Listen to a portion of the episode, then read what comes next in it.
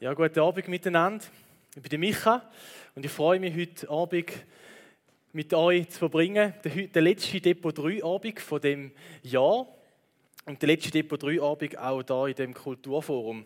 Wir werden später noch darauf kommen, warum wir das letzte Mal da sind, aber das, ähm, das schieben wir jetzt ein bisschen auf die Seite. Jetzt freuen wir uns, dass wir den Abend von dem Jahr, den letzten Depot 3 Abend, noch miteinander geniessen können. Ja, wir kommen heute auch zu der letzten Predigt von dieser Serie, wo wir drin stecken, in dieser Überwältigt-Serie. Und wenn du vielleicht die letzte Mal nicht da bist und heute das erste Mal da, dann möchte ich dir gerne einen ganz kurzen Abriss geben, um was es dabei geht. Die Frage, die uns leitet in dieser Serie, ist eigentlich die, wieso tun wir, was wir tun? Warum leben wir unser Leben als Christ? Warum haben wir das Depot 3 ins Leben gerufen? Warum machen wir das Ganze? Überhaupt. Und im Oktober, dort habe ich über die Identität geredet, die wir als Christen haben. Und die Identität als etwas, wo die Warum-Frage klärt. Wenn wir uns nämlich diesen guten Gedanken, diesen liebenden Gedanken von Gott aussetzen, dann fängt sich etwas an, in uns zu verändern, wo uns ähm, es Verlangen entstehen lässt, das zu machen, was Gott von uns möchte.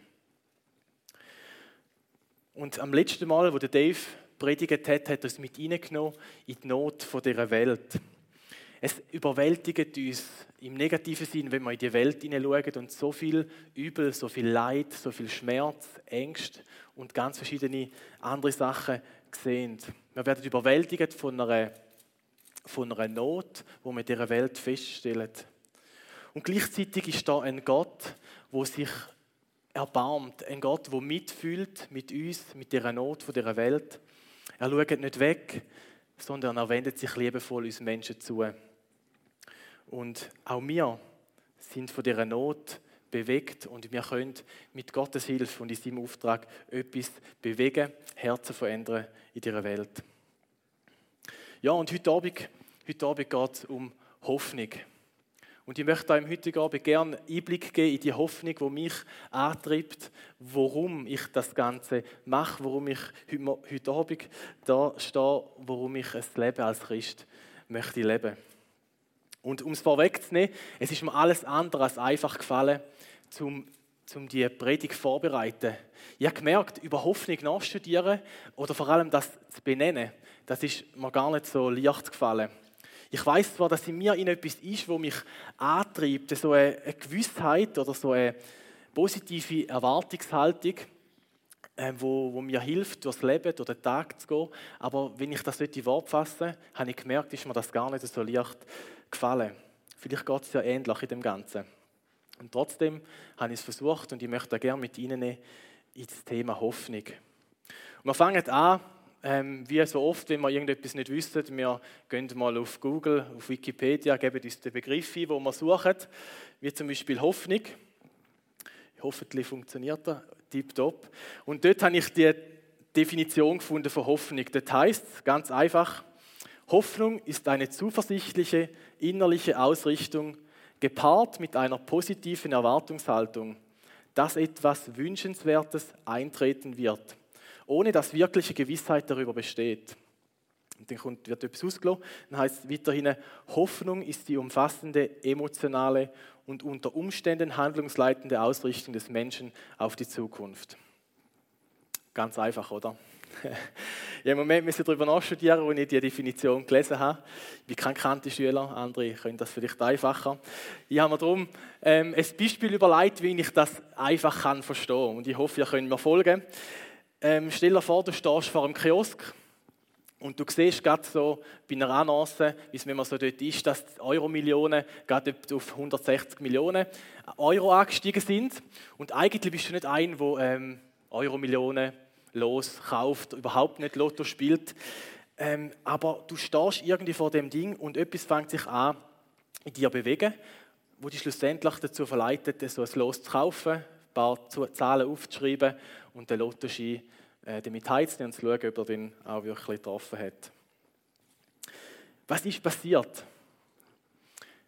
Zu irgendetwas, zu die Annonce vermutlich, ist irgendeine positive Erwartungshaltung ausgelöst worden in dir. Du hast dir vielleicht vorgestellt, wie es ist, die Euro-Millionen zu gewinnen und du hast dir vielleicht schon überlegt, ah, könnte ich endlich mal in die Ferien, das Häuschen dort könnte man noch kaufen und dieses und jenes hat sich angefangen zu entwickeln. Du hast dich innerlich auch angefangen, auf das auszurichten. Und je länger du über das nachdenkt hast, ähm, desto mehr hast du dich ähm, ähm, hat sich eine innere Gewissheit gefestigt, dass die Wahrscheinlichkeit könnte eintreffen könnte, obwohl du faktisch eigentlich weißt, dass da die Wahrscheinlichkeit praktisch gleich null ist, dass du da wirst gewinnen. Letzten Endes hat, hat ähm, die über hat zu einer Hoffnung geführt, oder? Die ganze Erwartungshaltung, wo sich innerlich angefangen hat bewegen und darüber nachdenken, dass du dich von dieser Hoffnung hast bestimmen lassen und dass du schlussendlich, dass das zu einer Handlung geführt hat, wo du das losgekauft hast. Das ist Hoffnung. Etwas, wo Menschen zum Handeln bewegt. Und Hoffnung prägt unser Leben. Unsere Hoffnungen bestimmen, mit welchen Erwartungen wir durch unser Leben durchgehen. Und Hoffnung ist immer auch ein Risiko. Denn es besteht ja auch die Möglichkeit, dass meine Hoffnungen enttäuscht werden, dass meine Erwartungen, die ich eben hatte, nicht in Erfüllung gehen. Ich hatte zum Beispiel gerade die Woche ein längeres Gespräch mit einem Freund von mir, wo mir erzählt hat, dass seine Hoffnungen in einer Beziehung mit einer Frau in einem Moment, in einem unverhofften Moment zerschlagen worden sind. Und das ist schmerzhaft für ihn und das ist schmerzhaft für mich, wenn ich das mit anlasse, ähm, dass er das hat müssen erleben Er hat Hoffnung in die Beziehung und sie ist vom einen auf den anderen Moment zerschlagen worden. Und Erfahrungen wie die, die können dazu führen, dass wir unsere Erwartungshaltung abschrauben. dass wir sagen, ja, was, was bringt es denn, wenn ich hoffe? Ich hoffe lieber nicht, dann wäre ich auch nicht enttäuscht und dann habe ich auch nicht so einen tiefen Schmerz, wo könnte zurückbleiben, wenn die Hoffnungen eben nicht erfüllt werden. Und die Reaktion ist zutiefst menschlich und ich kann das verstehen, wenn man auf, auf so ähm, enttäuschte Hoffnungen so reagiert, um sich zu schützen. Wir alle sind schon enttäuscht worden und ähm, wir haben gewisse Mechanismen, wo man das möchten vermeiden, dass man so tiefen Schmerz empfindet. Und gleichzeitig bin ich auch zutiefst davon überzeugt, dass wenn wir ohne Hoffnung leben, viele gute Sachen gar nicht erst in die Welt hineinkommen, die durch dich und durch mich könnten passieren. Ich habe da einen Haufen Post mitgenommen. Und die Post, die ist zum Beispiel von UNICEF, vom Roten, Schweizer Roten Kreuz, von Tierfund, von Compassion und World Vision. Das ist alles in dieser Woche bei mir im Briefkasten gelandet. Und die Post, die zeugt davon, dass Menschen irgendeine Hoffnung haben, die sie antreibt. Das sind alles Organisationen, die sich für Menschen in Not oder in schwierigen Situationen einsetzen. Und die sind getrieben von einer Hoffnung, weil sie eben Hoffnung haben, dass das Leben von anderen Menschen kann besser werden kann. So viel Gutes ist schon entstanden, weil Menschen sich einer Hoffnung ausgesetzt haben und sich von dieser haben antreiben lassen. Ich weiß nicht, wie es dir geht, aber ich persönlich bin auch viel lieber mit Menschen zusammen, die hoffnungsvoll durchs Leben gehen, die irgendwie ja, ähm, positiv ähm, der Zukunft entgegenschauen, auch wenn vielleicht die Situation im Moment nicht ganz so rosig aussieht. Das steckt irgendwie an und das ermutigt mich selber auch, hoffnungsvoll durch mein Leben zu gehen. Anstatt zu hören, wie, ähm, ja, was denn alles schlecht ist und was man eben auch noch sich darüber Sorgen machen und, und, und. Ähm, das Gegenteil von Menschen, die Hoffnung haben, eben hoffnungslose Menschen. Und ich merke selber, es, ich bin lieber mit Menschen zusammen, die hoffnungsvoll sind. Das andere macht mich eher depressiv. Und der Pessimist würde jetzt vermutlich sagen, dass Hoffnung und Naivität eigentlich das Gleiche sind. Und ich würde ihm insofern recht geben, dass da dazwischen den rechten schmalen Grat ist zwischen Hoffnung und Naivität. Und ich glaube nämlich, der Unterschied zwischen Hoffnung und Naivität besteht darin, dass meine Hoffnung auch begründet ist. Ich kann auf irgendetwas hoffen. Ähm, ich kann hoffen, dass jetzt draußen die Sonne scheint und 20 Grad ist. Die Hoffnung ist ziemlich unbegründet, dass es wirklich so wird sein. Oder nehmen wir es los, das Euro-Millionen-Los von vorher. Es ist nicht wirklich eine begründete Hoffnung, dass das auch in Erfüllung geht, dass ich dort wieder abkassiere. Oder vielleicht aus dem sportlichen Sektor, wenn ich zum Anfang dieser Fußballsaison gewettet hätte, dass der FCB jetzt im Achtelfinale steht von der Champions League, ähm, bei dem schlechten Saisonstart, den sie hatten, dann wäre das eigentlich eine unbegründete Hoffnung gewesen. Das denke ich jetzt als ganz neutraler Fußballfan. Begründete Hoffnung zu haben, das ist entscheidend für mein Leben und das ist entscheidend für das Leben von uns allen. Die gute Nachricht ist, als Christen haben wir alle Grund, solche Hoffnung zu haben. Und ich will da mit Ihnen in eine Passage aus der Bibel im 1. Petrus 1, Vers 3. Das ist mir Wikipedia. Genau, dort lesen wir. Gelobt sei Gott, der Vater unseres Herrn Jesus Christus. In seinem großen Erbarmen hat er uns neues Leben geschenkt. Wir sind neu geboren, weil Jesus Christus von den Toten auferstanden ist. Und jetzt erfüllt uns eine lebendige Hoffnung. Also welches sind jetzt die Elemente aus dem Text, wo uns eine begründete Hoffnung geben? Ich habe mir, mir Gedanken gemacht und ich habe herausgefunden, einerseits wird da Gott als ein Vater beschrieben. Als ein Vater, der großes Erbarmen mit uns hat. Oder man könnte auch sagen, Barmherzigkeit oder Anteilnahme. Und das Erbarmen, das zeigt sich darin, dass er uns ein neues Leben geschenkt hat. Vielleicht hast du dein jetziges Leben schon ein bisschen verkackt und ähm, du dem besteht, oder dann kann ich dir sagen, du hast Hoffnung auf ein neues Leben, dass etwas besser wird, dass du wie du mit Schwamm kannst drüber gehen und wie nochmal neu anfangen. Du bist zwar immer noch du und du stehst dort, wo du jetzt bist, aber es kann ein neues Leben anfangen. Und möglich macht das du Verstehung von Jesus Christus wo von den Toten verstanden ist. Jesus hat, bevor er verstanden ist, den Platz am Kreuz eingenommen, den Platz vom Tod, wo eigentlich für dich, für mich, für uns Menschen bestimmt gewesen wäre. Und er ist für dich gestorben. Aber er ist nicht tot geblieben, sondern er ist der, wo der Tod besiegt hat und jetzt lebt. Und durch da ist eine Hoffnung in uns lebendig geworden, wie es da die Passage sagt. Und wie die lebendige Hoffnung aussieht, das lesen wir gerade in den Folgevers 1. Petrus 1, 4 bis 7. Es ist die Hoffnung auf ein ewiges, von keiner Sünde beschmutztes und unzerstörbares Erbe, das Gott im Himmel für euch bereithält. Bis dahin wird euch Gott durch seine Kraft bewahren, weil ihr ihm vertraut. Und so erfahrt ihr schließlich seine Rettung, die am Ende der Zeit für alle sichtbar werden wird. Darüber freut ihr euch von ganzem Herzen, auch wenn ihr jetzt noch für eine kurze Zeit auf manche Proben gestellt werden werdet und viel erleiden müsst. So wird sich euer Glaube bewähren und sich als wertvoller und beständiger erweisen als pures Gold, das im Feuer gereinigt wurde. Lob, Ruhm und Ehre werdet ihr dann an dem Tag empfangen, an dem Christus für alle sichtbar kommt. Als Christen haben wir eine Hoffnung, wo über die Zeit und über die Welt ausgeht, wo überwältigend ist. Wir Christen glauben, dass die Welt, wie sie jetzt ist, noch nicht so ist, wie sie eigentlich sollte sein und wie sie mal wird sein.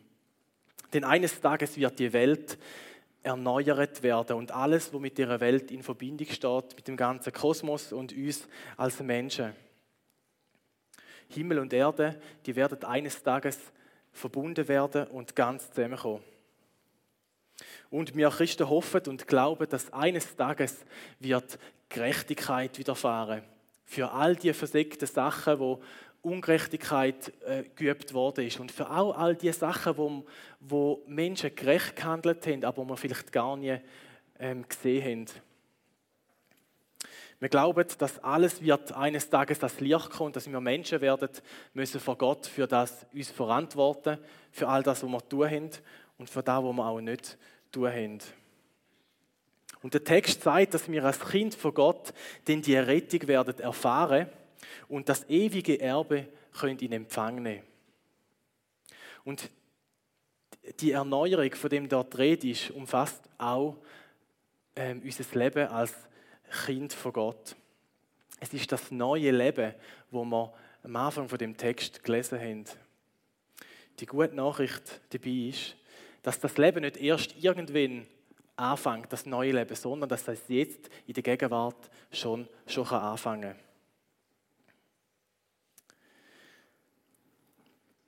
All die Hoffnung die ist begründet in der Auferstehung von Jesus Christus. Und ich kann jetzt nicht äh, aus Zeitgründen viel genauer auf das eingehen, aber wenn dich das genauer interessiert und wenn du überhaupt willst wissen, wie das mit dem ganzen Jesus ist, mit dem Sterben und äh, Auferstehen und wie schon da denkt mit mir und alles, dann kann ich dir nur empfehlen, dass du selber mal in der Bibel nachliest. Und dann schlägst du vielleicht auf, gerade ein bisschen mehr als nach der Hälfte im Johannesevangelium. Ich bin selber gerade dort auch am Lesen und merke immer wieder neu, wie wie mir Sachen aufgehen, wo ich staune über den Gott, wie er Menschen begegnet ist und wie er Menschen von ganz unterschiedlichen Situationen Hoffnung geschenkt hat. Dann nimm, schnapp dir eine Bibel, wir haben auch ein paar Bibeln da, wenn du selber keine hast, dann lass dich beschenken, schon ein bisschen vor Weihnachten und schnapp dir eine und lese einfach mal da drinnen, was da steht. Jesus gibt uns also eine längerfristige Perspektive von der Hoffnung, die begründet ist und wo über die Welt ausgeht. Gott vertröstet uns aber nicht nur auf die Zukunft, auf das, was wird kommen, sondern die Hoffnung ist jetzt in der Gegenwart schon real. Und ich möchte euch mit Ihnen in ein, ähm, und, und zeigen, wie sich die Hoffnung in meinem Leben so ganz konkret äußert. Und ich möchte ein paar Beispiele äh, zeigen, wo, wie ich das in meinem Leben erlebe und vielleicht ähm, erkennt ihr im einen oder anderen auch rein oder möchtet das vielleicht auch erleben. Die erste Hoffnung, die ich habe, oder auch eine echte Hoffnung, das ist, ist die, dass ich äh, mich als Micha Schob verändere. Ich habe schon oftmals die Aussage gehört von Menschen, die mir gesagt haben, Micha, bleib so, wie du bist. Und Grundsätzlich nehme ich das immer als ein Kompliment an, weil irgendetwas hat offenbar angeklungen, wo sie an mir schätzen und darum nehme ich das als Kompliment an. Aber eigentlich will ich nicht bleiben, wie ich bin. Das hat damit zu tun, dass sich in mir irgendein Bedürfnis, äh, eine Hoffnung geweckt hat, dass ich möchte äh, mich verändern, dass das neue Leben, wo Gott mir geschenkt hat, mehr und mehr Gestalt kann annehmen. Denn ihr mögt euch vielleicht erinnern, wo der Dave letztes Mal gesagt hat, ähm, dass wir mehr im Scheiß sind, als wir glaubt haben und gleichzeitig geliebter, als wir uns je hätten können erträumen Und ich stelle in meinem Leben auch fest, ähm, vielleicht nebst all den guten Sachen, wo ich das Gefühl habe, doch, ich glaube, das ähm, habe ich unterdessen gecheckt, gibt es so viel anderes, wo ich einfach merke, dort habe ich komische Verhaltensmuster, dort, ähm, dort ticke ich irgendwie nicht so, wie ich vermutlich sollte. Und ich merke wie ein Bedürfnis, wo ich das möchte verändern, von Gott verändern lassen. Und das sind schon einige Sachen, wo Gott mir ähm, auf liebevolle Art und Weise als Licht gebracht hat. Ich merke auch, er ist nicht, Gott ist nicht einer, der mich überfordert und ähm, den ganzen Katalog an meinen ähm, komischen und blöden Verhalten äh, vorne anwirft, sondern er tut liebevoll auf Sachen hinweisen und gibt mir Zeit, um die Sachen anzunehmen und ähm, mit denen vor ihn zu kommen und mit ihm zusammen das anfangen zu verändern.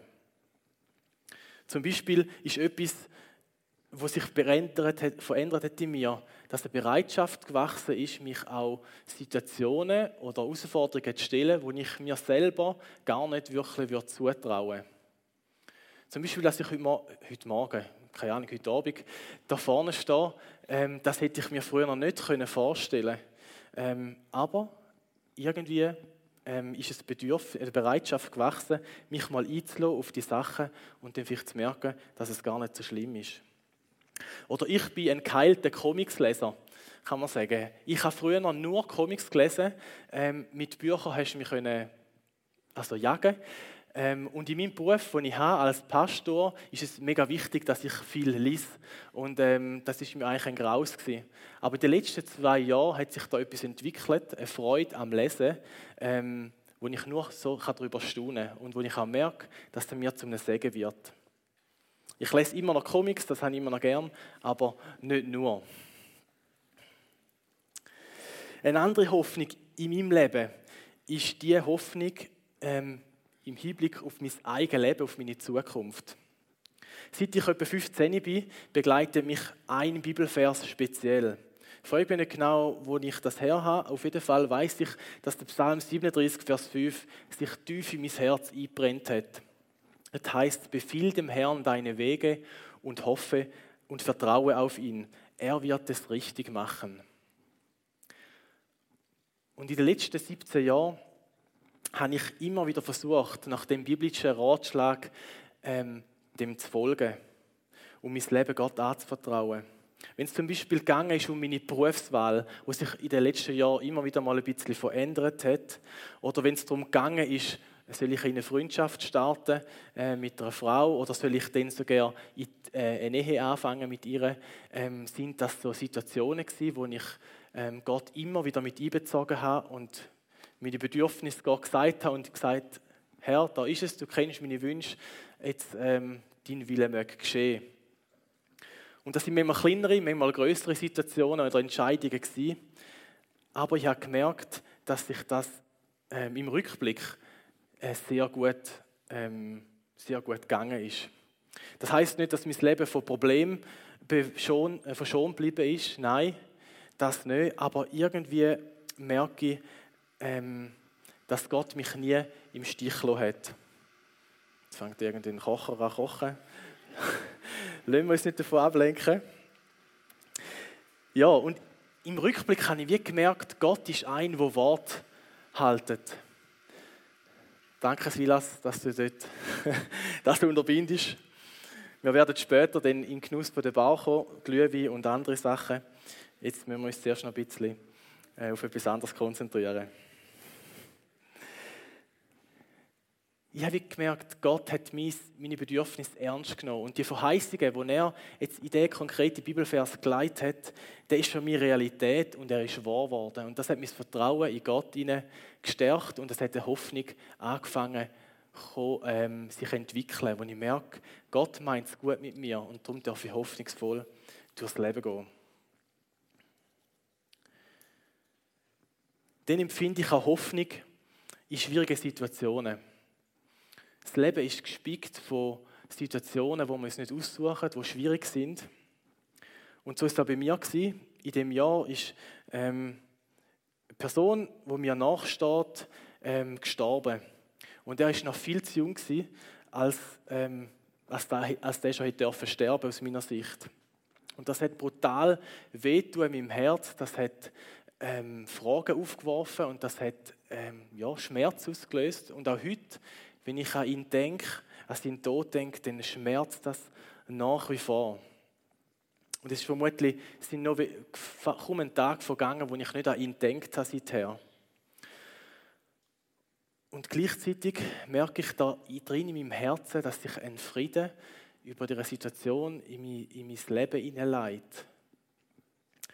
Ich bin zwar traurig, dass er nicht mehr da ist, aber ich bin Gott wegen dem nicht böse. Ich bin ihm nicht ähm, ich, ähm, ich halte Gott nicht etwas vor oder klage ihn nicht an. Das ist wie gar nicht ein Bedürfnis von mir.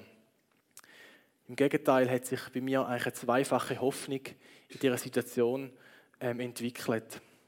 Die erste Hoffnung in dem ist, dass ich weiß, dass der junge Mann eine persönliche Beziehung mit Jesus hat.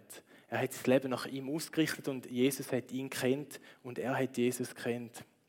Er ist wie ich ein Kind von Gott und darum weiß ich, dass er jetzt bei ihm ist und es gut hat.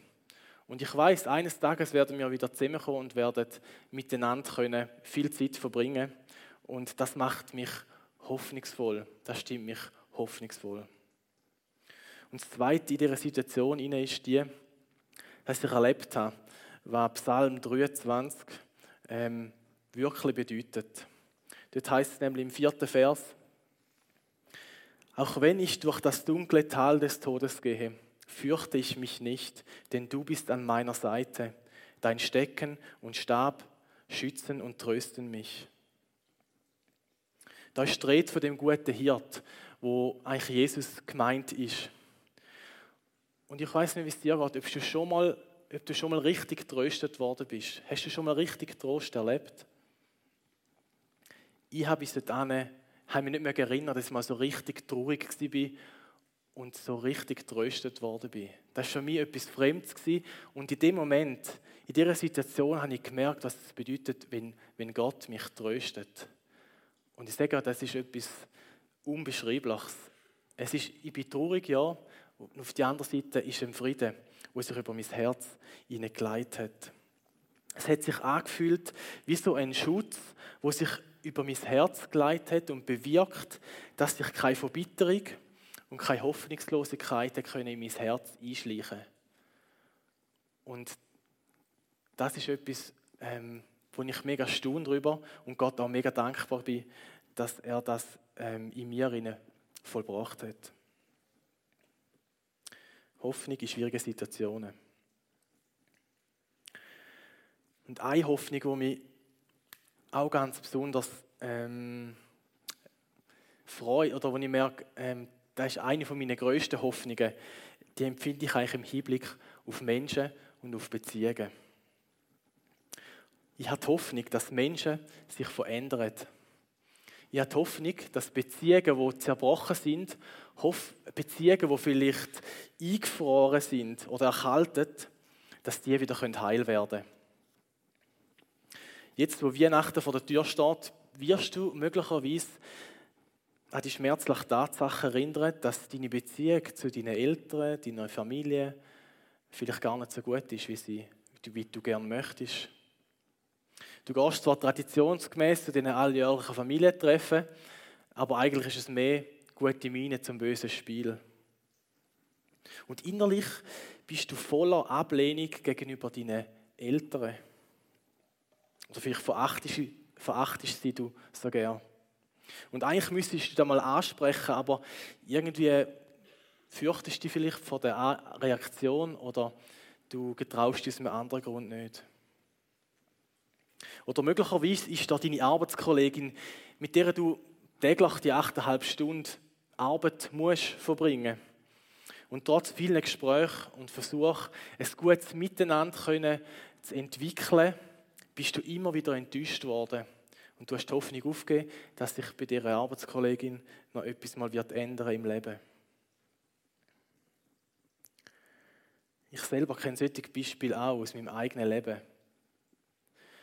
Und ich kann heute mit Überzeugung sagen, dass dort, wo das Reich Gottes anbricht, dort werden plötzlich Sachen möglich, die ich mir nicht im entferntesten können erträumen konnte. Meinem früheren Arbeitsort, wo ich gearbeitet habe, habe ich mit dem einen Mitarbeiter praktisch täglich gehabt. Wir haben uns über ähm, diverse Themen immer können, wir immer andere Meinungen gehabt. Das war eigentlich vorprogrammiert und jedes Mal haben wir irgendwie Kretz gehabt. Aber ich habe die Hoffnung nicht aufgegeben, dass Gott einerseits in mir etwas anfängt zu verändern und in dieser Person.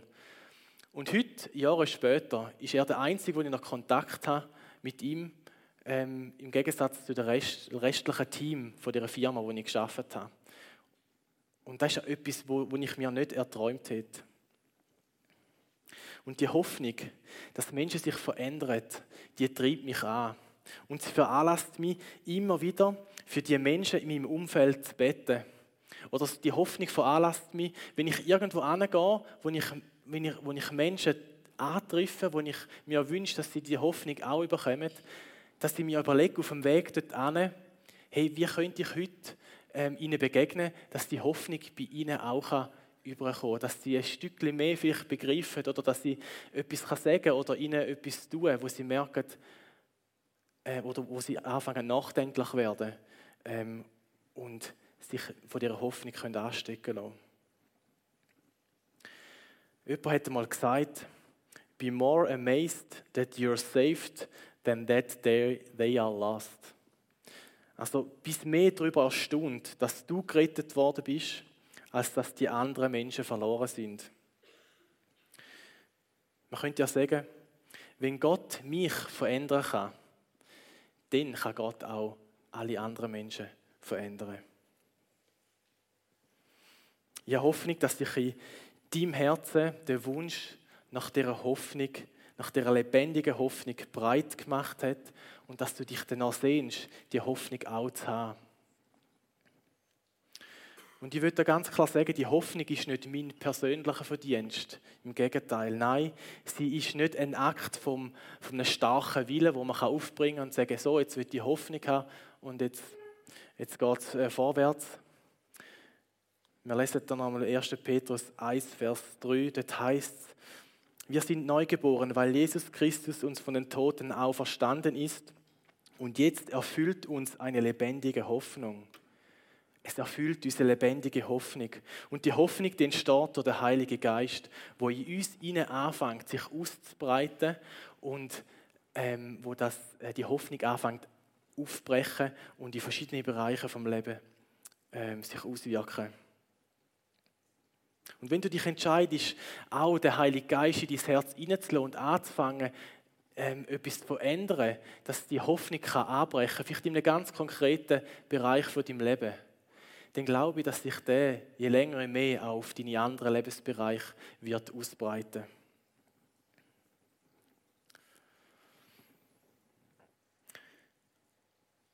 Wenn wir auf die Ausgangsfrage zurückkommen, warum ich das mit dem Depot 3 oder mit dem Leben mit Jesus ernst nehme, dann ist es, weil ich überwältigt bin von einer Hoffnung, wo mein Leben durchdringt.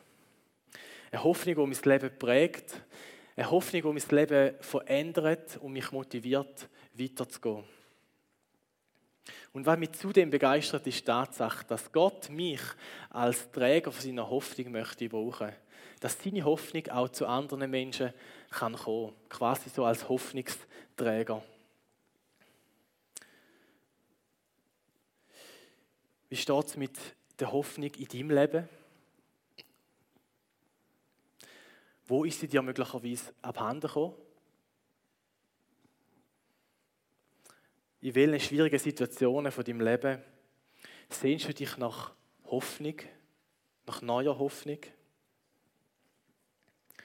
Sehnst du dich nach Veränderung überhaupt in deinem Leben? Und spürst du vielleicht, wie da der Heilige Geist an dein Herz anklopft und um Einlass bittet? Dann würde ich dich fragen, was haltet ihr davon ab, zum ihn nicht reinzulassen und dass die Hoffnung kann anfangen zu wachsen in deinem Herz?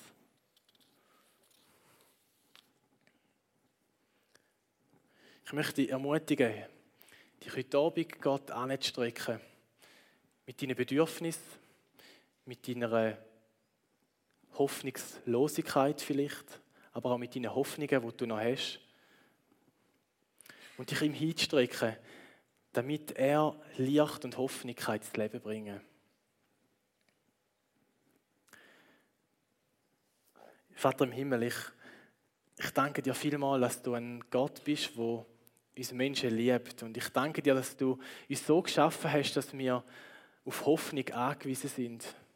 Wir brauchen etwas, wo uns antreibt, etwas, wo uns hilft, unser Leben zu meistern mit all den Höchst und Tiefs, die uns begegnet. Und ich danke dir, dass du uns eine lebendige Hoffnung geschenkt hast mit deinem Sohn, mit Jesus Christus. Und ich danke dir für all das Gute, was in unserem Leben schon hat dürfen geschehen und du siehst auch all, dort, all die Situationen, wo, wo mir in Hoffnungslosigkeit gefallen sind. Und ich bitte dich, Vater, dass du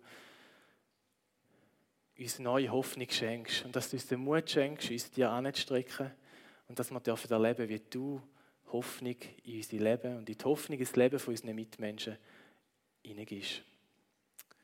Amen.